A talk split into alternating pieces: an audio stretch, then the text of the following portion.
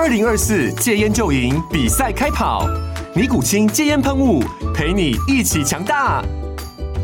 戒烟不容易，单靠意志力戒烟的人，时常无法克服戒断症状而失败。尼古清戒烟喷雾将是你的神队友，简单一喷，药品急速释放，立即缓解七大戒断症状，不限场合提高戒烟成功率。除了尼古清神队友，你还可以寻求专业医疗人员协助，一起迈向戒烟成功之路。尼古清戒烟喷雾，用科学方法戒烟，请咨询全台各大药局及戒烟门诊。本广告由尼古清戒烟喷雾、卫部药书字第零二七八三五号提供。嘉安嘉护股份有限公司，台北市中山区民生东路三段二号十楼，北市卫药广字第一一三零三零一九零号。尼古清戒烟喷雾，相伴每个新开始。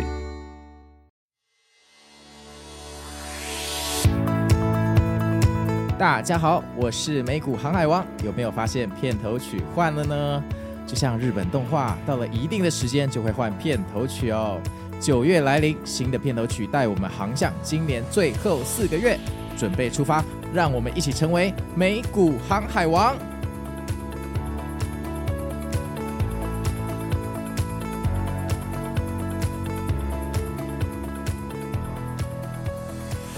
大家好，我是美股航海王啊。那今天是礼拜四，礼拜四传统来讲都是我们的说书时间啊。那今天我们要继续来读这本《投机者的扑克》，这是我们第七次读这本书。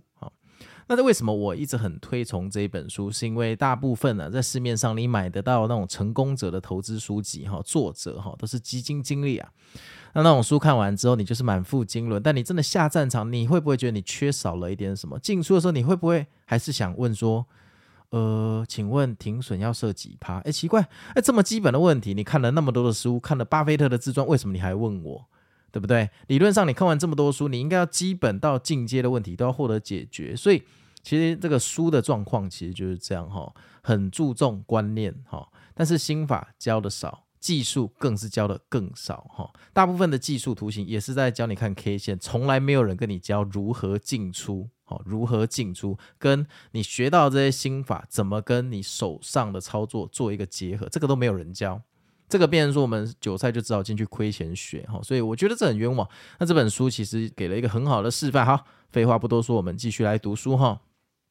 那今天我们要读的是第六章哈，那第六章一开始哈就告诉你哈，人生要变有钱、要变富足的关键哈，就是要避开致命的打击。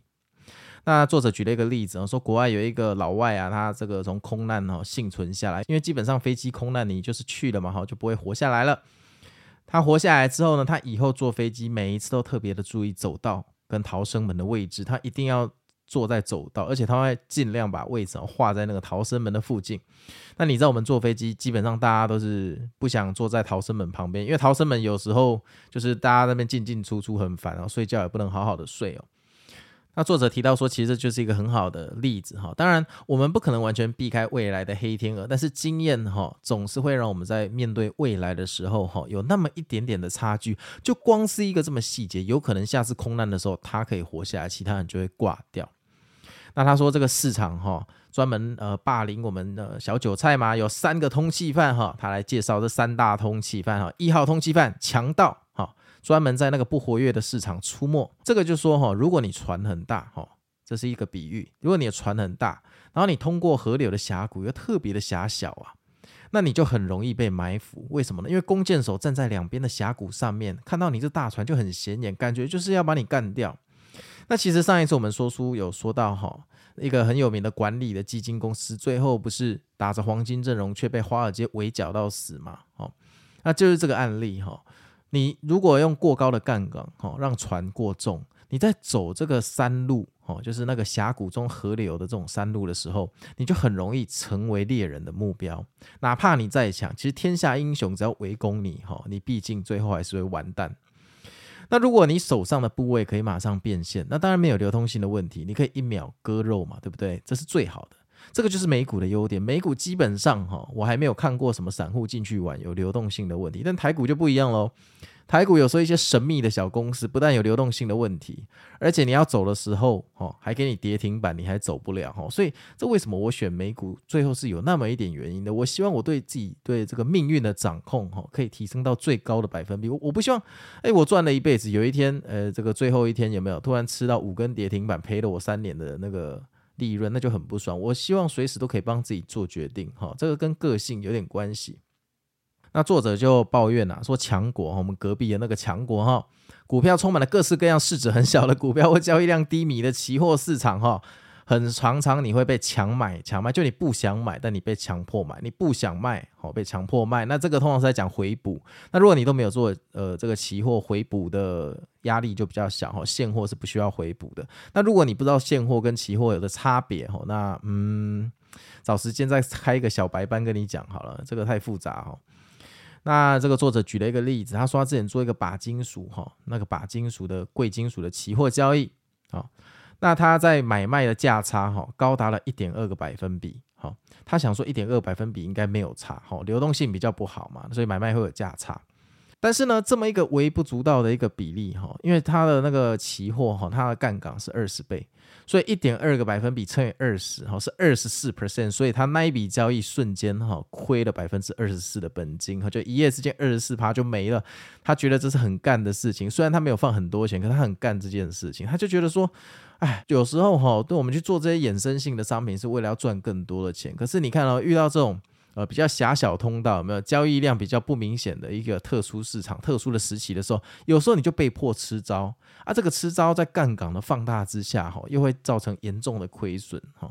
那我觉得这一段，哈，呃，我建议各位听众就是听一下当长知识就好了，因为其实你们要遇到这种呃情况的几率不多，除非台股你去玩真的很冷门的股票，哈。基本上你做美股，我觉得这一段可以省略，因为美股哈，就算你做期货，三大指数的期货流通性高到爆，这个基本上没有什么太大的问题啊。那二号通气犯小偷哈，规则之细则，就小偷会潜藏在规则里面，把你的财产干掉。哎，你们有没有听过一个故事？就那种网络上诈骗有没有？然后跟你说什么啊？你给他多少钱，他保证保本啊，给你多少利息？结果有一天他出事了，然后。你告他诈骗，他跟你说：“哎，先生，你有没有看到我们这个条文的左边下右下角那一行很小的字，有写说如果怎样你就不能拿回钱。”这时候你拿放大镜一看，靠腰嘞，有这种细条文，我怎么没看到？作者就是这个意思哈。详阅公开说明书，但可惜大家从来都不去读这个东西，而且包括卖你的营业员自己可能没有读哈。作者这边举了几个例子哈，第一个例子就是他当年做了一个对冲对锁。哦，却掉了一条链子，这是一个比喻啦，不是说真的像库拉皮卡一样有个链子。那库拉皮卡是 Hunter Hunter 的角色，没看过的话可以去看。不过我觉得有生之年哦，那一部猎人猎人这个漫画应该是不会完结篇了哈。作者说他在二零零八年的金融海啸，哈，作者去放空这个上海铜，哈，上海的铜的期货。但这个上海铜啊，因为作者看很准，他就不断的下跌，不断的下跌。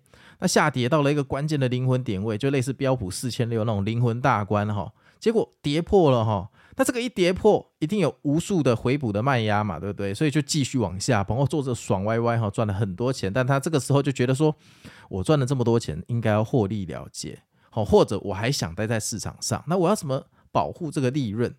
于是他就去买了伦敦铜，好，他用伦敦铜的价格买正的期货，然后他去放空上海铜嘛。那伦敦铜跟上海铜就变成对冲，所以就算这个呃上海铜继续往下跌，它可以赚更多，但因为伦敦铜就会亏损嘛，那就变成一个对冲，就基本上他这个做法就是他把他的 profit lock 起来，他没办法再赚更多，上下都是被锁。那这个有时候他这种做法就是他想要再多留在市场哦，观察一下，那观察完了之后，他才会把锁打开，就把对冲的部位消掉，再决定到底要出场还是要继续加码。我觉得应该是这样。结果，哈，他对锁了之后呢，哎，周一一开盘，哈，因为上海铜，哈，连续三根跌停，他赚翻了嘛，三根跌停，按照上期的规则，哈，三根跌停板要停止交易一天，然后交易停止隔天之后就重新开盘，但是呢，这个上期啊，可能害怕这个太多的多头会爆仓。然后如果多头爆仓，他没有办法这个把坏账追回来，就变成这个交易所要自己承受这个亏损了，所以他就临时宣布下一个交易日，哈，就是休市之后的下一个交易日，直接强行平仓客户的那个上海通，就不管你要不要，我就是把你卖掉。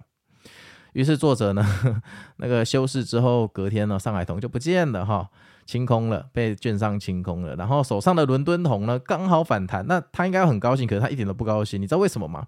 因为他手上对冲的是伦敦铜哈，它上涨的那一天刚好是他那个上海铜就是休市的那一天，然后休市的隔天被抢平了。但这个时候呢，他伦敦铜居然开始暴跌，所以变成说没有对冲到。而且呢，还搞得现在变成说他手上上海铜没了，但有了做多的伦敦桶，然后伦敦桶正在暴跌啊，他超干的啊！我觉得他一定很想骂什么赶羚羊之类的哈。那后来作者就想说，好吧，为了专心处理伦敦桶，我要先处理一件事，所以这就第二个故事。第二个故事就是他同时哈拥有这个大豆的空头的合约哈。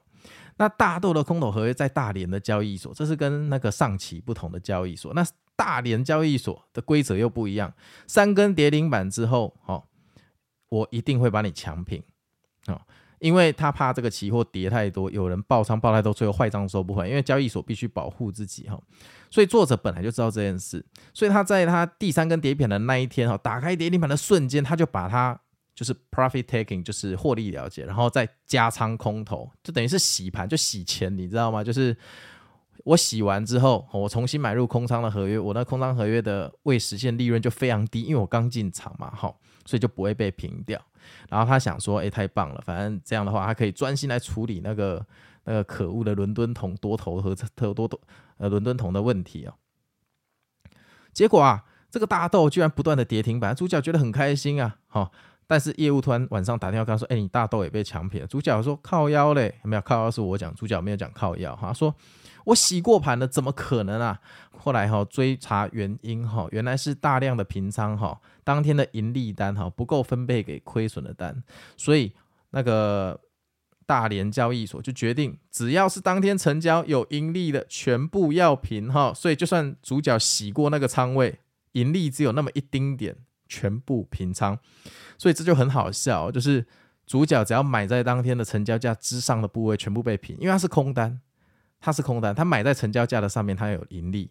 然后呢，买在成交价之下的就是亏钱嘛，就留下来哈。那作者说这是黑天鹅中的黑天鹅，居然两个哈一次给他碰到，所以他觉得很奇怪。后来他就去仔细读了这两个交易所的细则，发现里面真的有记载，发生这个极端状况的时候会被这样做。那他在想，我已经是一个超级老司机了，连我都不知道，这根本世界上不会有人知道。所以就是细则的细则。那我觉得这一条。大家如果是做美股的期货，无论你是做纳斯达克或标普的期货，我想这个问题都不太大了哈。所以我觉得这个哈就当做涨知识，它这只要告诉我们说，有时候一些风险藏在一些呃比较细的规则里面。这些很细的规则，其实越细的规则就代表越低发生的几率，其实就是代表黑天鹅的意思。当黑天鹅发生的时候，任何人都没有抵抗能力。因为我们想得到的所有风险都不叫黑天鹅，黑天鹅就是你现在想不到的东西。你在报章、媒体、富途、牛牛、航海王讲得出来的所有东西，全部都不是黑天鹅。好，这样大家懂吗？就是这个意思。那第三个哈，就是合法的窃盗。好，合法的窃盗。那作者又举了一个例子，就合法的窃盗，就是他说当时的这个市场哈，可以市价委托去买这个权证。那权证最低的交易价格是一厘呀。那当下哈市况很冷清哈，居然有一个散户哈每天在那边挂哈一厘去购买，结果居然成交，所以上了头条哈。他成交了这个权证，他一夜之间赚了七百倍。那你这个就看看就好哈，这个就是有人会用这种规则的漏洞去做，但这是一个很聪明的散户。好，那刚刚讲到了两个通缉犯嘛哈，第一个就是强盗嘛哈。就是海峡海峡开船的那个案例，第二个是小偷嘛，就规则的细则。接下来讲最后一个通缉犯，叫做用图表或资料偏差误导。好，那什么叫做用图表跟资料偏差误导呢？那作者就说这个是一颗很冰凉的心哈，一冰凉的心啊哈。做为什么冰凉？因为作者有一次啊，他在生涯里面发现呃这个报价软体的报价资料怎么两个不一样，后来发现他们公司的这个报价的资料软件哈有问题。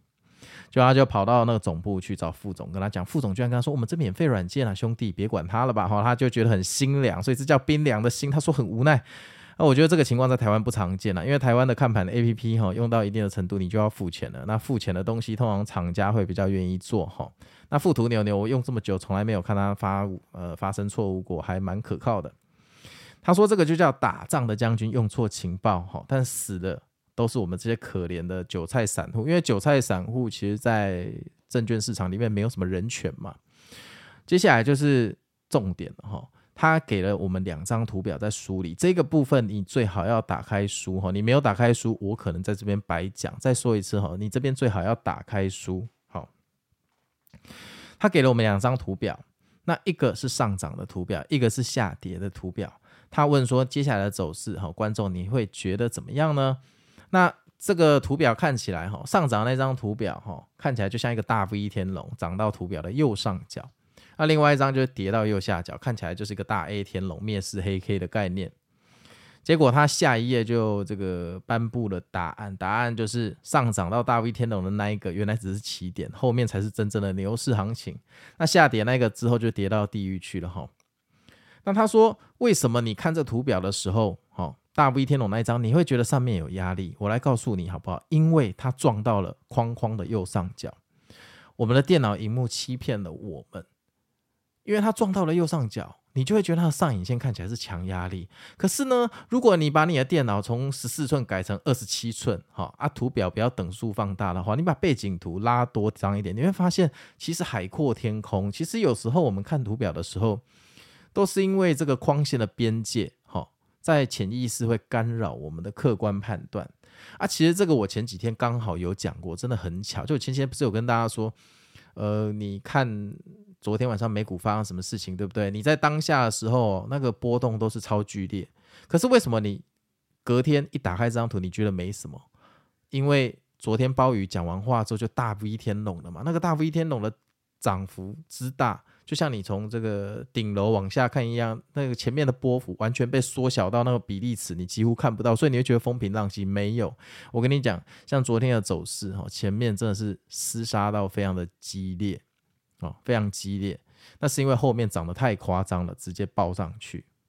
然后作者就说他有一次去证交所看那个老头哈，然后那老头就是他习惯性把 K 线哈这个画在白纸上面，然后那个老头这件事做了好几年哈，那白纸就是用胶带把它粘起来，结果老头一直画画画画到最近的走势，他觉得这走势上面已经来到了压力，主角就走过去跟他说：“来，我来教你，你哈。”用一张更大的白纸接在右上角，你就会觉得海阔天空哈，完全有不一样的感觉哦，就是这个意思。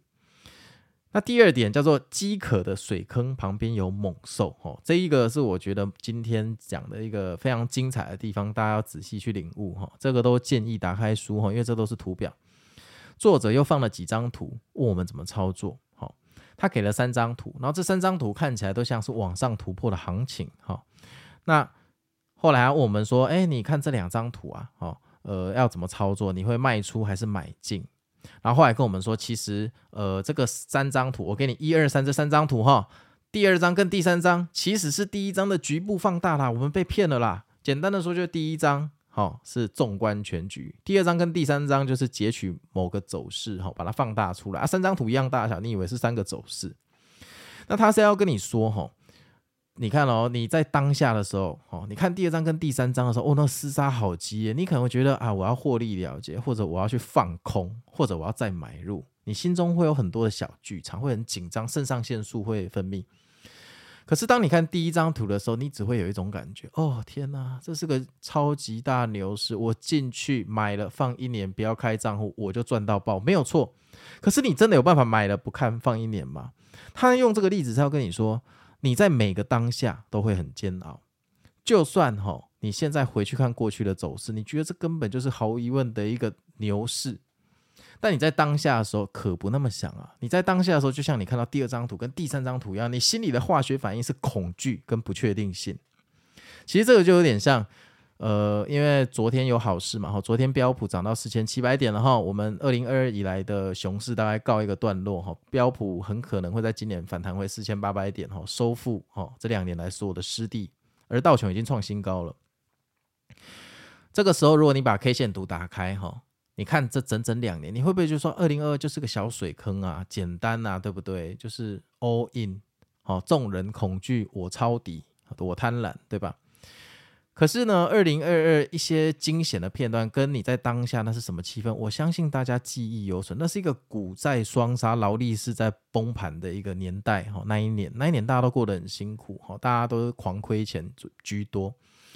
所以其实事后讲都是骗炮啦，其实都没什么价。你事后看都云淡风轻，可是你在当下，你面对不确定性跟面对未知，那才是最难的部分。你要怎么样去？面对未来的不确定性，你怎么知道这个海浪待会会反弹呢？说不定海浪下去是海沟啊，对不对？我们主要就是纠结于这个十字路口嘛。然后作者又给了第四张图，那第四张图就更可怕了哈，它也是一个细部的放大图，但是它在尾巴有一根超大的灭世黑 K。然后这个时候作者给出答案，他说这四张图都是我刚刚买的那个伦敦铜的 K 线。那你有看到第四张图吗？最右边有一根那个灭世黑 K 哈，下跌十趴。那因为期货是二十倍的杠杆，所以如果下跌十趴乘以二十倍的话，就是跌掉两百趴。意思就是你只要用一半的钱去买一个跌两百趴的东西，哈，基本上你的家产就一百趴是蒸发掉了，哈。你只要半仓做多，你只要吃到那一个灭世黑 K，就直接全军覆没。然后作者就说，其实你有没有注意到，其实刚刚前面三张图也都有这个灭世黑 K，哈，只是你没有注意到。因为前面三张图的缩小比例没那么大，所以你可能不会注意到，你会被旁边的走势干扰。尤其是第一张是纵观全局，你会觉得说这个图看起来就很 OK 啊，云淡风轻，因为它缩的很小了，所以灭世黑 K 在里面的比例变得很小，你可能觉得没什么。可是当你当下每一天在度过的时候，那个灭世黑 K 绝对是当年的头条新闻，好，会非常非常的引人注目跟恐惧。长期来讲，哈，它在上涨，所以你的思维被上涨吸引了，所有的细节你都觉得云淡风轻。在当下，那个灭世黑 K 是巨大的阴影啊！如果从未来看，你一定会说多头大牛市，我生逢其时就好了，坚决做多，肯定躺着赚。但是其实你在当下，你都快没命了。那个灭世黑 K 一根，你就已经一百趴变零了，再一根你就变成欠券商的钱，你知道吗？你敢赌吗？哦。庄家总是有办法把你洗到让你六亲不认才会开始拉升，所以有时候结局哈，做到结局的那一批人跟一开始进场都是截然不同的人，都已经洗洗不到几轮了哈。所以如果有人打开书本，作者说，如果有人打开书本教你 W 跟 M 的形态啊，用过去的图表教，跟你说，哎，你这边历史回测看起来这边就是 W，这边就是你要怎样怎样，他说这个都是骗炮。面对未来才是真的哈，讲过去的走势那个都事后说故事，好，事后说故事。诶，这个有刚好提到我们的美股航海日志。其实我们美股航海日志哈，如果你真的要我跟新法中间二选一哈，这个美股航海日志珍贵的程度一定是新法的十倍。那其实大部分的投票结果会觉得说，呃，新法大概占六十趴，那美股日志大概占四十趴。其实那。我很高兴得到这个结果，因为大部分的人是没有看懂这美股日志我在写什么。好，那这没有关系，因为少数的人看得懂，表示那是会赚钱的东西。大家都看得懂的东西，它赚钱效率就没这么高。美股航海日志是帮你应对未来。好，我讲昨天晚上的盘势，我在讲故事没有错，可是我做到一个点，叫让你身历其境。那个身历其境，如果你没有看盘，你只是讲故事，那个是没办法讲出临场感，那个一定要自己有经历过。然后再者是，我会跟你讲接下来我怎么看，我怎么想，这个点位最好怎么样，这个就是面对未来。其实这一部分是最难的部分，那这一部分也是最有价值的部分。就像有时候啊你去上山学武功，其实你学武功跟师傅朝夕相处，你为什么要跟他朝夕相处？你除了挑水学他的招式，其实你就是间接跟师傅耳濡目染，在学师傅的思想、行为模式。你的思想越接近你的师傅，你是不是？就越容易出关，功德圆满，其实就是这个概念的。所以美股航海日志其实是真的是佛心佛到爆吼。那心法重不重要？我觉得很重要，那都是心血凝结而来的。可是心法是帮助你下次做得更好，它是回顾你的过去，日志是帮你往前看。好，我说过，就像挡风玻璃跟后照镜。哈，其实你要我两个拔一个，哈，真的蛮困难。我们只能说，是不是从我身上的 loading，哈，可以少一点，才有办法两个兼顾。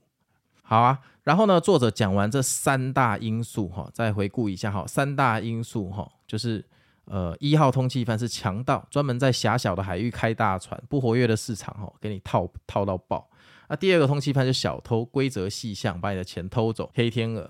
那第三个通缉犯就是用图表跟资料，哈，视觉的偏差误导，哈，包括那个框框啊，电脑的荧幕会让你觉得莫名的地方有压力，或者是因为图表的比例尺的不同，所以你回顾过去，你会有一种美好的错觉。你一旦有这种错觉，你股票一辈子都做不好。因为往前看的时候，你会发现，为什么我当下就没有办法做出那么好的操作？废话，你在看不同比例尺的东西啊。我问你，一零一高不高？高啊！你站在一零一的门口干，好高，对不对？哎，不要讲脏话哦。但是你在直升机上面看，你觉得一零一高不高？你到一零一八十六楼、八十八楼的景观台的时候，你是不是觉得旁边的远雄大楼或者是微风南山很矮？可是当你站在平地上，他们都很高，就是这个概念，就是这个概念。每天的 K 线图就像你在平地上看一零一，但是呢，你从昨天啊、你从今天去看昨天的 K 线图，或明年来看今年一整年的 K 线走势。就像你在八十八楼俯瞰整个台北市，或甚至你在飞机上看整个台湾的概念，所以那感觉完全不同。但其实你每天要面对的是走在马路，你不会飞在空中嘛？所以这个是一个，我觉得这作者提这个点真的是非常非常的厉害，他真的是身历其境的一个人。我觉得这种书，这种体悟。才有办法讲到你的心坎，才有办法告诉你，你到底啊、现在哪个轮回跟盲点里？哈，基本上你去看巴菲特的雪球，我敢跟你说这没什么用了。我自己都快要能背那本书，那本书只会第一章节就去太阳谷开会，我都还记得啊。那能干嘛？请问你能去把保险公司买一下影响人家决策吗？散户有办法做到这种事吗？那没办法做的事情，为什么要学？对不对？你打棒球也不会叫大谷祥平教你啊，对不对？大谷祥平是天才。它不是可以学习跟模仿的对象吗？好啊，然后这个章节哈，接下来一个重点的部分就是说，呃，这个盈利的错误哈，赚钱不等于没问题哈，结果好也不等于没有问题。他举了一个例子，就小白兔啊，就带着这个动物哈去找大象，跟他说：“大象你要干嘛？你是不是要偷偷吃海洛因？”大象说：“对啊。”他说：“你不要吃海洛因啊，你跟我去赛跑啦。”所以大象说：“好吧，我们不吸毒，所以就跟着小白兔一起赛跑。”那小白兔就用这种方式笼络了一堆动物跟着他赛跑，说什么要亲近大自然，大家不要吸毒，不要吸大麻，不要吸海洛因。走到最后找到了狮子，森林之王。小白兔就说：“我带了好多动物来，我们一起来赛跑吧。”然后狮子就把小白兔抓起来，猛 K 他一顿，说：“你干嘛揍我？”他就跟大象说：“这只小白兔它磕了摇头丸，你知道吗？你们都被骗了。”那这个意思就是说，小白兔其实自己磕了摇头丸，然后叫大家在那边呃不要去那个吸毒，但其实他自己磕了摇头丸，他用错误的习惯。好在做一些兴奋的事情，作者就说啊，其实生活中做正确的事情哈，不一定很愉悦，但是很多时候我们做错误的事情，却能带来短期的快感。就像那只小白兔，你到底是不是小白兔？你到底是不是最近诶投机中了？所以你觉得你很厉害，你很爽，但是你是用错误的呃风险非常高的杠杆方式得到这笔利润，你就到处宣扬我最近怎样，最近怎样，最近怎样，你就是那一只小白兔，直到有一天你被市场打脸，好，就是这意思。那这个既然做错事情，有时候带来短期的快感，那投机也属于生活的一部分，所以他认为也适用这个规则。那通常投资市场犯错的时候会修理你，这叫强迫性的学费。但是呢，幸运之神附身的时候，哎，一切变得很舒服，哎，所有错误的行为都变成盈利的推动器啊！你想嘛，这个世界上有什么比这个真实世界不断的赢钱，每天看着账户的钱增加，有什么比数钞票更能证明自己是神？所有的错误上面哦，一定都有一个包着糖果的外套。抄底赚大钱的人哦，很难不会渴望说再来一次成功的抄底，对不对？你这次抄底大赚，从此他这变成你的座右铭啊！你下次一定会这么做，然后跟你的朋友讲，我当年就是怎么抄底，怎么进去，怎么样，怎么样，怎么样，怎么样，怎样。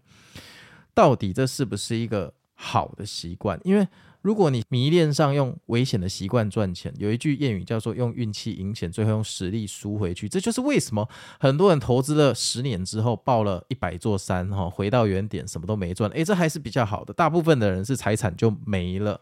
那这到底是为什么？哈，我觉得这标准解答不用作者跟你讲，我可以跟你讲，因为大家都习惯用危险的方式赚钱。昨天在我们一千四百人那个美股破尔群，有一个听众当面问我说：“哎，航海王，为什么你不做期货？”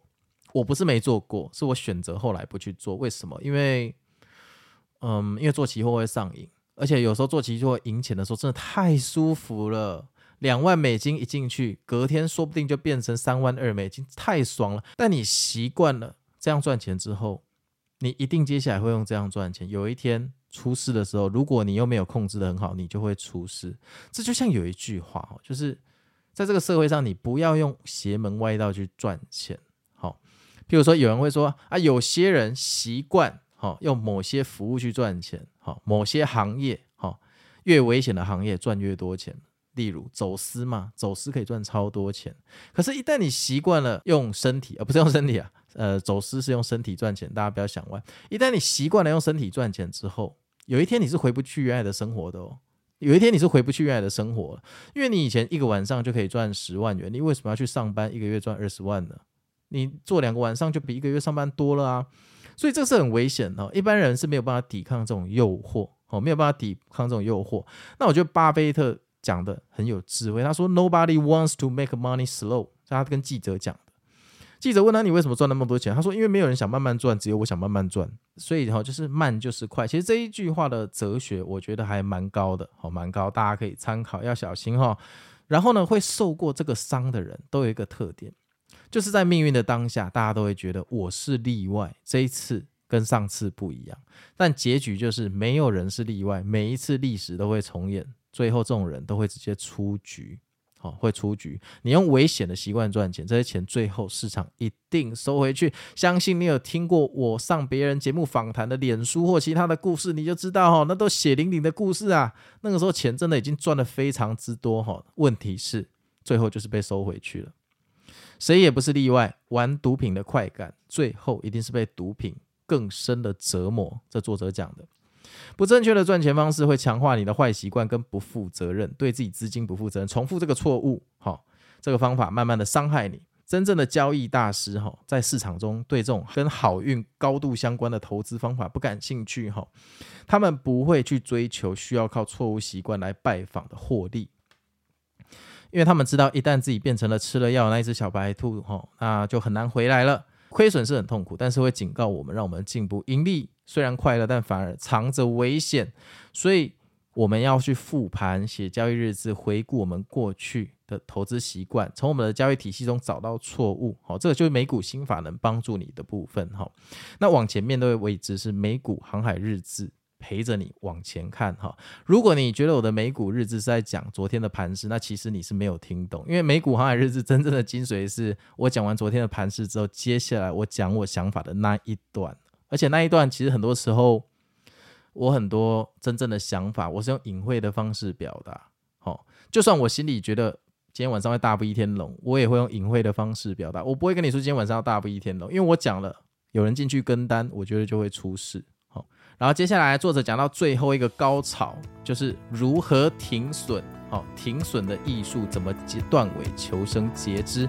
那这个部分，因为时间到了，我们就留到下次说书来讲喽。我是美股航海王，那我们明天见。希望二零二三大家都赚烂，每天数钱，拜拜。